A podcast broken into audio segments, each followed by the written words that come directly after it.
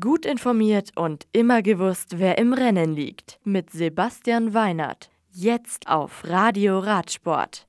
Ermualde. Nachdem Astana-Profi Alex Aramburu die fast 155 Kilometer lange zweite Etappe der Baskenland-Rundfahrt am Dienstag mit Ziel in Sestao gewinnt, geht die dritte Etappe an UAE-Fahrer Tadej Pogacar. Rang 2 des knapp 168 Kilometer langen Teilstücks geht an seinen Landsmann Primo Roglic von Jumbo Visma, der weiterhin Leader der Rundfahrt bleibt. Und auf Rang 3 beendet Movistar-Profi Alejandro Valverde die bergige Etappe im Norden Spaniens. Am Donnerstag geht es auf Etappe Nummer 4 von Vitoria Gasteiz nach Ondarribia.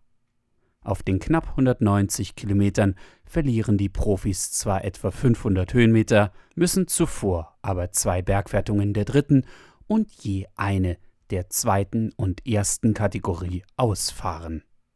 Die letzten circa 10 Kilometer geht es dann flach in den Zielort, ehe die leicht ansteigende Zielgerade erreicht ist. Schoten. Den Sieg beim heuer schon zum 109. Mal ausgetragenen Scheldepries holt sich Jasper Philipsen.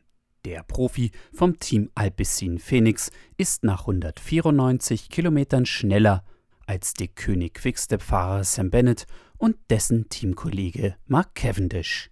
Den zum allerersten Mal ausgetragenen 136,2 Kilometer langen Scheldepries der Frauen gewinnt Lorena Wiebes vom Team DSM.